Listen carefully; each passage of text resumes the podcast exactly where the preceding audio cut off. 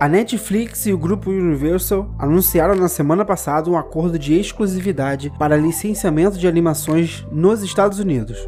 Os filmes poderão ser exibidos na Netflix depois dos quatro meses de prioridade da Peacock, o streaming da NBC Universal. O novo acordo amplia o contrato que a Netflix já tinha para produções da Illumination e agora inclui também a DreamWorks Animation, ambas parte da Universal.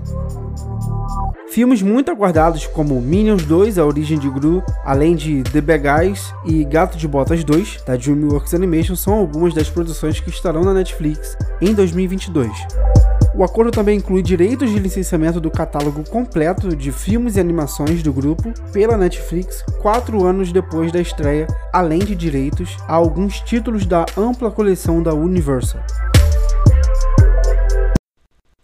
Notícias sobre TV e streaming é no KFTV. Siga arroba KFTVBR. Links na descrição.